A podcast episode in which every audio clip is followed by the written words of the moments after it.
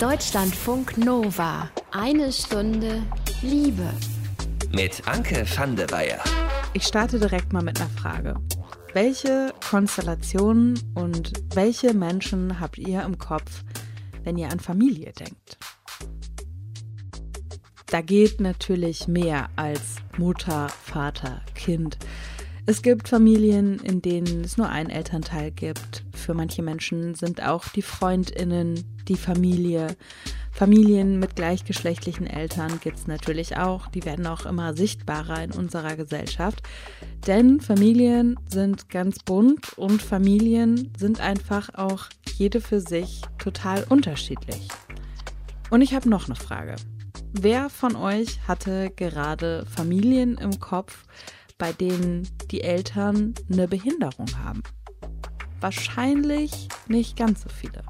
Und da muss ich mich tatsächlich auch selbst mit einschließen, denn bis ich mich für diese Episode mit dem Thema behinderte Eltern intensiver beschäftigt habe, hatte ich auch wenig bis gar keine Anknüpfungspunkte zu diesem Thema. Diesmal spreche ich mit Ninja Lagrande. Die ist 37 Jahre alt, unter anderem Moderatorin, Autorin und Podcasterin. Sie hat einen dreieinhalb Jahre alten Sohn und sie ist kleinwüchsig. Hallo Ninja. Hallo. Schön, dass du ähm, heute mein Gast bist. Wir sprechen über das Thema Kinderkriegen, über Elternschaft, über Muttersein und vor allen Dingen darüber, wie es für dich als Frau mit Behinderung ist, ähm, Mutter zu sein und ein Kind bekommen zu haben. Wann hast du das erste Mal darüber nachgedacht, ob du ein Kind bekommst, ob du vielleicht ein Kind bekommst, ähm, ja, über das ganze Kinderthema? Also ich habe mich lange äh, als Frau ohne Kinder gesehen und habe immer gedacht, ich bin dann später so die coole Tante, die durch die Gegend reist und ab und zu nach Hause kommt und Geschenke mitbringt. Ähm, und dann war ich aber schon äh, sehr lange einfach mit dem Mann zusammen, mit dem ich jetzt immer noch zusammen bin. Und da kam dann halt irgendwann der Gedanke so äh, mit Ende 20, Anfang 30, dass ich es doch schön fände, ein, ein Kind zu haben. Also vor allen Dingen auch mit diesem Mann zusammen so. Und dann haben wir angefangen, darüber nachzudenken und darüber zu reden. Und ähm, er ist auch nochmal zwei Jahre jünger als ich, hatte dann gerade erst fertig studiert und wollte erstmal noch ein bisschen arbeiten und so.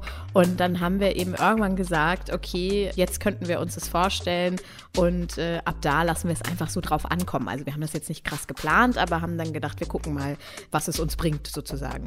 Wie Ninjas Behinderung sie während der Schwangerschaft und jetzt als Mutter bzw. im Elternleben auch immer noch beeinflusst, Darüber haben wir auch noch gesprochen. Und wir haben geklärt, warum Ninjas Familie vielleicht ganz besonders gut Diskussionen führen kann. Schön, dass ihr dabei seid. Deutschlandfunk Nova. Ninja Lagrande ist unter anderem Moderatorin und Autorin und sie ist Mutter eines dreieinhalbjährigen Kindes. Ob sie überhaupt mal Mutter wird, das wusste sie lange selber nicht so richtig. Coole Tante sein, die von ihren Reisen, die sie so macht, immer ganz gute Geschenke mitbringt. Das stand auch mal zur Debatte. Aber irgendwann haben sie und ihr Partner es dann ja einfach mal so ein bisschen drauf ankommen lassen mit dem Schwangerwerden. Also ich sag mal, geplant, ungeplant auf eine Art.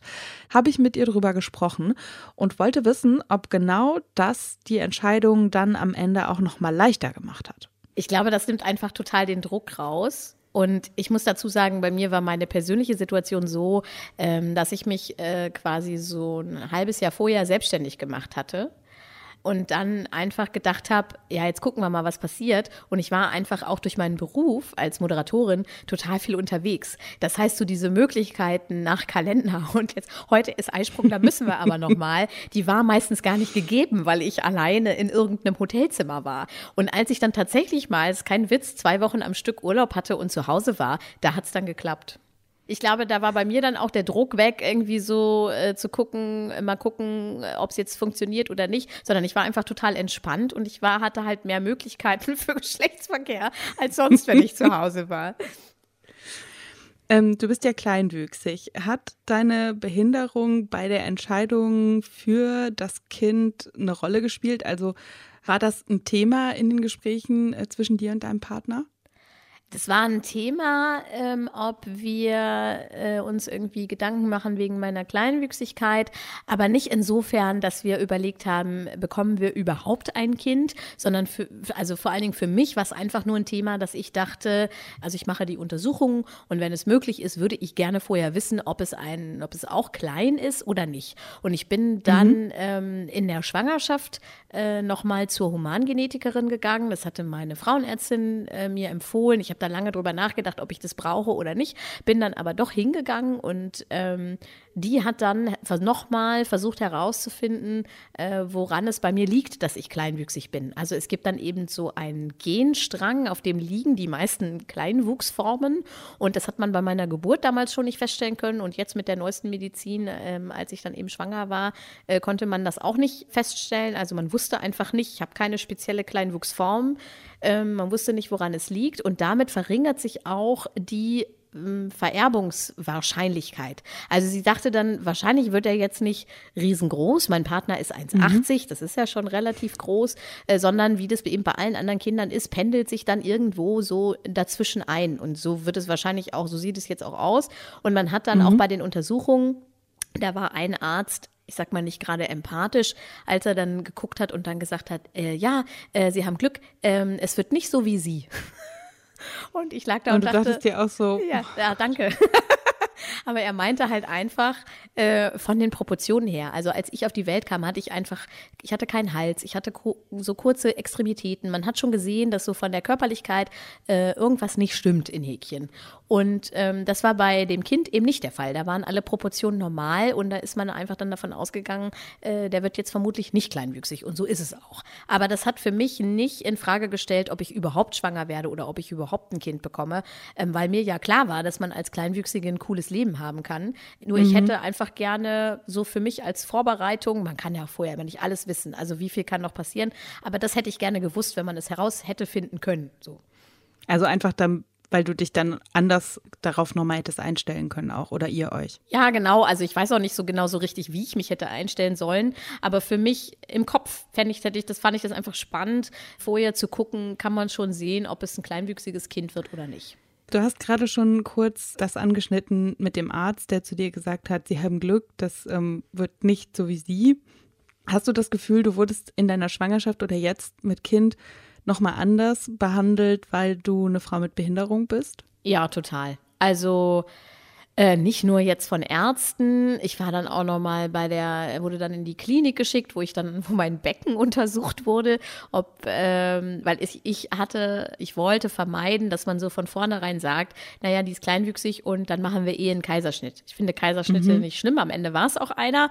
Äh, das ist eine andere Geschichte. Aber ähm, wenn es gegangen wäre, hätte ich eben gerne, äh, wie man so schön sagt, natürlich, also vaginal entbunden. Und ähm, da muss, hat man eben vorher eine Untersuchung gemacht, ob das überhaupt geht. Und dann hat die Ärztin mein Becken abgetastet und hat dann danach gesagt, ach ja, ich bin überrascht. Also es ist ein sehr breites Becken, so wie bei vielen anderen Frauen. Und dann dachte ich auch so, okay, danke für das Kompliment.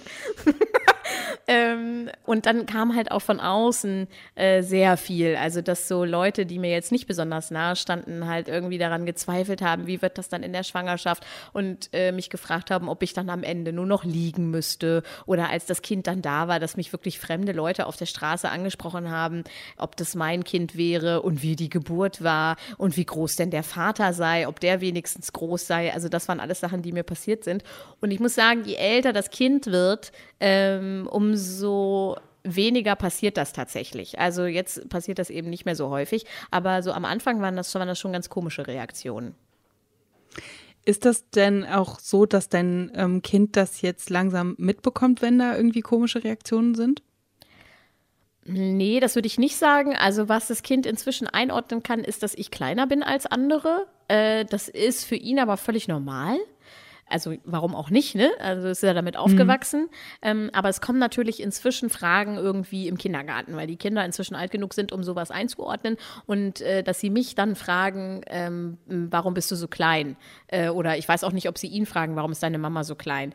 Äh, und ich erkläre das dann halt einfach. Also ich sage halt einfach, ich bin, es gibt große und kleine Menschen und ich bin kleiner als alle anderen, aber ich bin eben trotzdem erwachsen. Und man muss sagen, diese Erklärung reicht meistens auch äh, für die Kinder. Und damit ist auch in Ordnung. Also ich weiß, dass er das einordnen äh, kann, weil er eben oft äh, sagt, äh, Papa ist äh, groß und ich bin klein und Mama ist auch klein. Aber ähm, nicht auf eine negative oder positive Art. Also es ist halt einfach so.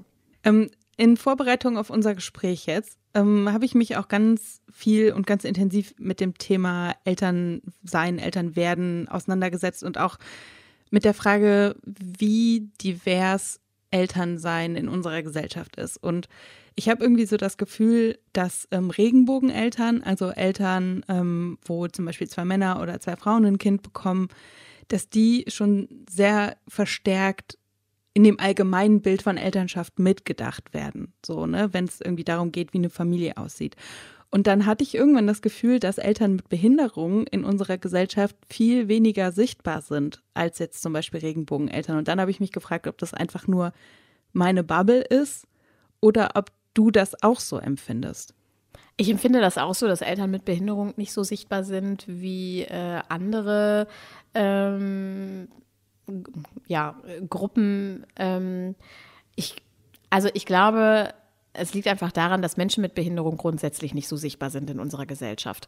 Und wenn wir von Eltern mit Behinderung sprechen, dann ist das ja eine Generation, die äh, nicht gerade jetzt von unserem Fortschritt in Sachen Inklusion äh, profitiert und ein Kind ist und in eine inklusive Kita oder Schule geht, sondern es ist eine Generation, die schon etwas älter ist und die auch einfach immer noch in Großteilen am Rand der Gesellschaft stattfindet. Also in irgendwelchen äh, Einrichtungen lebt oder ähm, in einer Werkstatt arbeitet oder auf Hilfe angewiesen angewiesen ist. Und ich glaube, äh, dass das dann einfach immer noch so abwegig ist für viele Leute, äh, dass sie das gar nicht auf dem Schirm haben, dass Menschen mit Behinderung natürlich auch Kinder kriegen. Und ich glaube auch, ähm, dass Eltern mit Behinderung ganz oft auch ihresgleichen suchen und so eher unter sich bleiben. Also es gibt auch viele Hilfsangebote und so für Eltern mit Behinderung. Und ich glaube, da fühlt man sich einfach wohl, wenn man dann mit Eltern Kontakt hat, die selber vielleicht irgendwie Herausforderungen und noch mehr Herausforderungen haben als andere Eltern. Und deswegen fällt uns das einfach nicht so auf. Und man muss natürlich auch dazu sagen, einige Behinderungen sind einfach nicht sichtbar. Also wer weiß, ob es noch andere Eltern in der Kita meines Kindes gibt, deren Behinderung ich einfach nicht sehen kann und die sie mir jetzt nicht beim ersten Kontakt irgendwie vorstellen oder so. Ne? Also das kann ja genauso sein. Bei diesem ähm, ganzen Elternwerden und vor allen Dingen auch Mutterwerden-Thema komme ich zumindest, wenn ich darüber nachdenke, total oft an den Punkt, dass ich das Gefühl habe, man kann es als Mutter sowieso nicht richtig machen, weil entweder man ist den ganzen Tag zu Hause, dann ist man unmodern oder man ist irgendwie unterwegs und dann ist man eine Rabenmutter und also irgendwie am Ende gibt es immer irgendwelche Leute, die irgendein Problem damit haben, wie man eine Mutter ist. Das sage ich jetzt als Nicht-Mutter. Ne? Ich kann das auch nur aus meinem Freundinnenkreis irgendwie beurteilen. Und dann habe ich mich gefragt, hast du das Gefühl, dass auf dir nochmal ein anderer, ich nenne es jetzt mal Druck lastet, weil eine Mutter an sich schon alles falsch macht und dann bist du auch noch eine Mutter, die eine Behinderung hat. Ich glaube nicht, dass genau das ein anderer Druck ist. Also so diesen Druck, eine Mutter kann es nicht richtig machen, den verspüre ich natürlich auch. Äh, so sehr, dass ich so im ersten halben Jahr mit Kind einen Text geschrieben habe, der heißt, äh, wo mein Kind ist, wenn ich gerade nicht da bin. Weil ich immer gefragt wurde auf Veranstaltungen, wo das Kind gerade ist. Aber das hat ja nichts mit meiner Behinderung oder mit meiner Kleinwüchsigkeit zu tun. Mhm. Ähm, das Interesse ist dann einfach nochmal ein anderes, aber es ist zumindest für mich äh, kein Druck. Ich kann mir vorstellen, dass es sicherlich andere Menschen mit Behinderungen gibt, äh, wo der Erwartungsdruck nochmal ein anderer ist. Also zum Beispiel Eltern, die einen Rollstuhl nutzen oder die blind sind, dass man dann einfach sagt, ja, wie willst du, ähm, wie willst du für dein Kind äh, sorgen oder so. Was natürlich auch völlig unberechtigte Fragen sind, aber da, dass da nochmal der Druck irgendwie anders ist. Ähm, bei mir ist es einfach nur Neugier. Also wie kriegt sie das hin und wie macht sie das mit dem Tragen und so.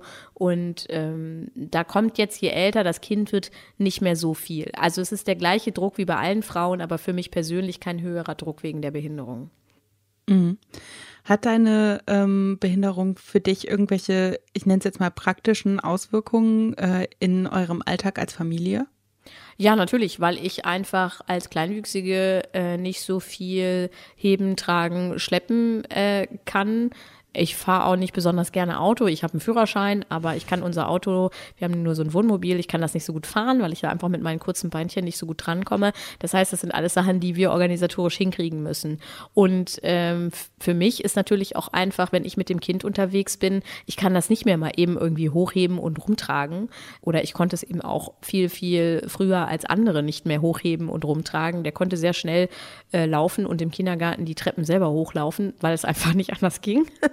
Und mhm. äh, wenn der jetzt irgendwie, wenn ich sage auf dem Spielplatz, wir gehen jetzt aber nach Hause und das Kind sagt, nee, ich habe keinen Bock, dann kann ich nicht sagen, ja, komm, ich setze dich jetzt hier auf den Fahrradsitz und dann fahren wir los, weil das geht halt nicht. Also für, ich habe keinen Fahrradsitz auf meinem kleinen Fahrrad, der muss dann selber Fahrrad fahren und ich muss halt immer gucken, ähm, dass wir das so in Häkchen aushandeln, dass das Kind jetzt das macht, was ich gerne möchte, weil ich eben keine Möglichkeit habe, den hochzuheben oder zu sagen, wir gehen jetzt los oder so. Oder auch wenn er einfach müde ist, äh, den die Treppen hochzutragen. Das geht alles nicht alleine. Und da muss ich so ein bisschen, äh, muss ich mit klarkommen einfach. Das, ich, aber das merkt das Kind halt auch. Also ich kommuniziere das auch ganz offen, dass ich dann sage, hey, pass auf, du weißt, dass ich dich nicht mehr tragen kann. Wir müssen das jetzt gemeinsam hinkriegen und so. Und dann klappt das meistens schon ganz gut.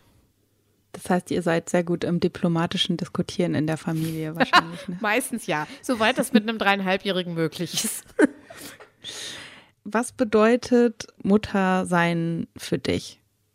Ach, das ist eine ganz große Frage, was Muttersein für mich bedeutet. Also, ähm, es bedeutet für mich vor allem, äh, dass es meine Aufgabe ist oder unsere Aufgabe, ne? also als Eltern, äh, dafür zu sorgen, ähm, dass es meinem Kind gut geht. Also körperlich wie seelisch. Ein gutes Vorbild zu sein, ähm, dem zu versuchen, ein gutes Leben zu bereiten und dem auch so ein paar Sachen in seinen Rucksack reinzustecken, äh, die er fürs weitere Leben ähm, brauchen könnte. Und äh, es gibt diesen schönen Spruch, äh, den so manche Eltern sagen, ich mache das auch zum ersten Mal beim ersten Kind. Und das stimmt auch. Also für mich heißt Muttersein auch dazulernen. Ähm, denn ich, also manchmal habe ich so schöne Vorstellungen von irgendwelchen Situationen, so wie ich in der Schwangerschaft die schöne Vorstellung hatte, mein Kind spielt auf einer Decke und ich sitze daneben auf, an dem Laptop und arbeite. Und das war halt nie der Fall, weil mein Kind nicht das Kind war, was auf einer Decke mal kurz für sich alleine gespielt hat. Ähm, und dass man einfach auch selber immer so dazulernt. Also sowohl weitergeben, sorgen, als auch selbst dazulernen und daran wachsen. Bei allem, was ich von dir so zum Beispiel auch online mitbekomme, ich äh, kenne auch euer großes rotes Auto zum Beispiel, wie ihr auch so äh, als Familie lebt und so, ähm, habe ich das Gefühl, dass ihr auf jeden Fall nicht, ich nenne es jetzt mal, und ich meine es gar nicht abwertend, ne, dieses klassische Mutter, Vater, Kind, Happy Family Ding macht, sondern ich habe das Gefühl, eure Familie ist sehr bunt und sehr lebendig und da ist immer sehr, sehr viel los. War das für dich wichtig, dass das quasi deine Art von Elternschaft ist oder ist es einfach das, wie du bist und deswegen ist auch eure Elternschaft so? Ich glaube, es ist ein bisschen von beidem. Also mir war es schon wichtig, ähm, und da haben wir auch drüber gesprochen, das passiert vielen Leuten, dass sie vorher so eine ganz gleichberechtigte Beziehung führen ähm, und auf die Bedürfnisse äh, des anderen oder der anderen achten und kaum ist das Kind da, äh, zerrutscht das alles so ein bisschen. Und das war mir wichtig, dass ich auch in meiner Selbstständigkeit und in dem vielen Unterwegssein und so äh, mich nur so weit einschränke, äh, dass es für alle noch okay ist. Und ähm, meinem Mann und dem Vater ist es ja dann eben genauso wichtig gewesen, seine Zeit mit dem Kind zu verbringen und da viel beizutragen. Also so, also wir waren jetzt auch vorher nicht die konservativste Familie und natürlich sind wir das dann auch äh, mit Kind nicht. Und was bei uns, glaube ich, ganz gut funktioniert, ist so miteinander zu sprechen und sich gegenseitig Freiheiten zu geben. Also wenn einer sagt, ich will jetzt, brauche jetzt mal ein Wochenende bei Freunden in einer anderen Stadt, ähm, dann macht man das eben irgendwie möglich. So. Und äh, da so Kommunikation auch dem Kind gegenüber vorzuleben, was man gerade braucht und was man gerne machen will, das, das finde ich ganz wichtig. Und bei uns ist es so, dass wenn wir also jetzt auch zum Beispiel mit dem Wohnmobil unterwegs sind oder so diese Art zu leben, äh, da, zieht das Kind halt einfach mit. Also es gibt auch keine andere Möglichkeit bei uns sozusagen. Ich fühle mich sehr wohl, so wie wir das alles gestalten. Und es gibt natürlich immer mal Situationen, wo wir auch zu Hause drüber diskutieren, wer macht jetzt was oder wer fühlt sich vielleicht irgendwie ein paar Wochen ein bisschen äh, hinten dran gelassen oder so. Aber das kriegen wir meistens ganz gut hin. Hast du irgendeine Herausforderung erlebt im Elternsein oder im Leben mit deinem Kind, mit der du vorher gar nicht so gerechnet hattest? Ach ja, zahlreiche. Ähm, also das sind einfach auch Sachen, mit denen man sich jetzt vorher nicht so ähm, beschäftigt. Also unser Kind es war so, dass die, äh, die Geburt ähm, sehr äh, traumatisch war. Das hatte nichts mit meiner Körpergröße zu tun, äh, sondern die Herztöne von dem Kind waren plötzlich weg und ich war schon im Krankenhaus und dann war es ein Notkaiserschnitt und der hatte halt nicht mehr geatmet, als er auf die Welt kam, war dann zwei Wochen auf der Intensivstation. Das prägt natürlich alles schon sehr so. Und ähm, damit habe ich ehrlich gesagt nicht gerechnet, weil ich habe mit, mhm. mit diesem Happy Family Bild gerechnet. Ich liege weinend da, das Kind auf meiner nackten Brust und der Mann steht weinend hinter mir, sowas. Und das ist halt nicht passiert. Und das trägt sich halt fort. Das Kind hat sehr viel geschrien in den ersten Monaten. Und ähm, das ist mir dann erst, als ich selber angefangen habe, drüber zu sprechen, auch online bewusst geworden, dass es vielleicht auch vielen anderen Leuten so geht. Und dass ich dann gelernt habe, okay, ich kann, ich muss lernen, dass es manchmal Sachen gibt, die ich aushalten muss. Also ich kann jetzt gerade nicht nichts machen, außer dieses Kind dabei äh, zu begleiten. Und so gibt es immer wieder in der Mutterschaft oder in der Elternschaft neue Situationen, wo man so denkt, oh, wo kommt das denn jetzt schon wieder her? Habe ich ja vorher nie was von gehört. Ähm, und das, ja, also da muss ich sagen, da helfen auch die sozialen Medien inzwischen sehr, obwohl ich nicht so, mich nicht so als großen Teil dieser Elternbubble sehe, aber es gibt ein paar, äh, wenn ich dann anklicke und da lese, hey, es ist total normal, dass äh, Kinder in dem und dem Alter beißen und sie machen das nicht aus Bosheit, dann denke ich, ah, alles klar, Gott sei Dank. Das hilft dann schon sehr. Vielen Dank an Ninja Lagrande für das Gespräch auf jeden Fall. Und wir haben ja viel übers Elternsein und vor allen Dingen auch übers Muttersein gesprochen. Und wenn ihr die Tage jetzt mal so eine Stunde Zeit habt und euch noch ein bisschen mehr zu dem Thema angucken wollt, dann habe ich jetzt noch einen kleinen Tipp für euch. In der ARD Mediathek, da gibt es nämlich die Mini-Webserie Zwei Minuten. Da geht es ums Schwangersein und Schwangerwerden aus total verschiedenen Blickwinkeln. Es gibt ein Bloggerpaar, was Livestreams aus der gynäkologischen Praxis macht. Äh, Polyamorie spielt eine Rolle. Es gibt eine Frau mit Down-Syndrom in dieser Serie und um Abtreibung geht's auch. Und wenn ihr ganz besonders aufmerksam hinguckt, dann entdeckt ihr auch Nina Lagrande in dieser Serie. Die hat da nämlich auch einen kleinen Auftritt. Es gibt sechs Episoden, die sind jeweils so um die sieben Minuten lang, könnt ihr also gemütlich an einem Stück wegsnacken jetzt die Tage. Ich verlinke euch das Ganze auch nochmal im Text zu dieser Episode auf deutschlandfunknova.de. Ist wirklich sehr, sehr sehenswert, finde ich, das Ganze, auch weil es einfach so angenehm wenig Klischees da gibt. Deutschlandfunk Nova. Eine Stunde Liebe. Inwiefern man jetzt noch Dates haben sollte oder haben möchte und äh, Leute trifft, die man vielleicht auch vorher noch nie getroffen hat, weil man die in irgendeiner App kennengelernt hat oder so. Das muss man sich natürlich sehr, sehr gut überlegen. Als die Corona-Lage noch nicht so angespannt war wie jetzt, hat Rike einen Mann getroffen, mit dem hatte sie online das erste Mal Kontakt. Und ich sag mal so, bei dem Date, von dem sie uns jetzt erzählt, da haben Wein und eine gewisse Dachluke eine nicht ganz unerhebliche Rolle gespielt. Letzte Woche habe ich mich mit einem Typen getroffen, den ich auf Bumble kennengelernt habe. Und weil es ja momentan nicht viele Möglichkeiten gibt, was man machen kann, haben wir uns dazu verabredet, dass wir kochen. Ich hatte da auch eigentlich ein ganz gutes Gefühl, weil wir uns schon beim ersten Treffen super lange unterhalten konnten und uns gut verstanden haben. Und genau dann bin ich zu ihm gefahren und wir haben gekocht, haben dabei Wein getrunken, haben dabei sehr viel gelacht und sind dann irgendwann ins Wohnzimmer gegangen, haben da gegessen und weiter geredet, weiter Wein getrunken. Und ich habe gemerkt, dass ich wirklich sehr schnell betrunken wurde, weil ich in letzter Zeit nicht so viel getrunken habe. Und das habe ich dann auch gesagt und darüber musste er sehr lachen und hat dann dafür gesorgt, dass er ungefähr auf dem gleichen Betrunkenheitslevel war wie ich. Und dann hatten wir die Idee, dass wir vielleicht noch einmal rausgehen, ein bisschen spazieren gehen, sind dann aber im Treppenhaus auf die Idee gekommen, also er wohnt ganz oben in seinem Haus. Und dann haben wir die Dachluke gesehen und dann haben wir uns entschlossen, dass wir vielleicht aufs Dach klettern können. Und dann sind wir da aufs Dach geklettert. Er hatte noch eine Musikbox mitgenommen und dann sind wir da auf diesem Dach ein bisschen hin und her gelaufen und haben uns die Stadt von oben angeguckt. Und das war sehr kalt, aber die Kälte habe ich irgendwie gar nicht so gespürt, weil zum einen hatte ich ein bisschen was getrunken, aber ich habe mich auch sehr wohl gefühlt. Und dann haben wir ein bisschen Musik angemacht und haben ein bisschen getanzt, aber es war irgendwie absolut kein schönes Tanzen. Es war irgendwie mehr so Ausdruckstanz, was wir beide sehr lustig fanden. Ja, dann kam es irgendwann dazu, dass wir uns einfach angeguckt haben und dann geküsst haben. Und es war irgendwie sehr überraschend für mich, dass das dann passiert war. Irgendwie bei ihm hatte ich das nicht so erwartet, dass wir uns irgendwie sofort küssen oder sofort uns näher kommen.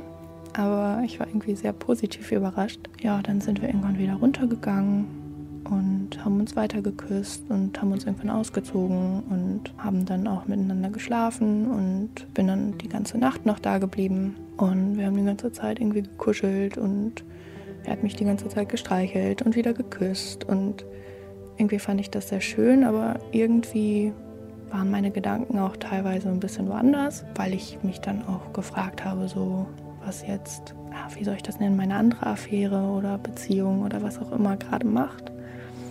Ja, aber bin dann doch irgendwie glücklich eingeschlafen. Dann am nächsten Morgen war es ein bisschen komisch, weil ich relativ früh weg musste, weil ich Seminar hatte von der Uni und ich dann aufgestanden bin und mich wieder angezogen habe und mich fertig gemacht habe und er halt liegen geblieben ist und ich mich dann schlecht gefühlt habe, dass ich dann schon gehe, ohne dass wir noch einen Kaffee zusammen getrunken haben. Und er hat mir dann später geschrieben, dass er sich halt schlecht gefühlt hat, dass er noch liegen geblieben ist und mich einfach gehen lassen hat. Also wir haben uns beide schlecht gefühlt, so wie das dann an dem Morgen war. Aber wir haben auf jeden Fall vor, dass wir uns nochmal sehen. Er schreibt mir jetzt auch alle paar Tage. Aber ich denke, dass es halt eher wirklich was Lockeres bleibt, weil wir uns wirklich sehr gut verstehen. Aber ich trotzdem so manches an seiner Art merke, wo ich weiß, dass sich da für mich nicht mehr ergeben wird und dass ich auch emotional, glaube ich, nicht an diesen Punkt komme, dass ich mehr für ihn empfinde. So, und wenn ihr Lust habt, eure eigenen Liebesdating- und Sexgeschichten auch mal bei uns im Liebestagebuch zu erzählen, dann meldet euch sehr, sehr gerne. Einfach eine Mail schreiben an mail.deutschlandfunknova.de und wir freuen uns auch ganz besonders über männliche oder diverse Stimmen. Denn im Moment haben wir einen kleinen Frauenüberhang im Liebestagebuch. Alle anderen Rückmeldungen, das wisst ihr, könnt ihr auch wie immer gerne schicken an mail.deutschlandfunknova.de.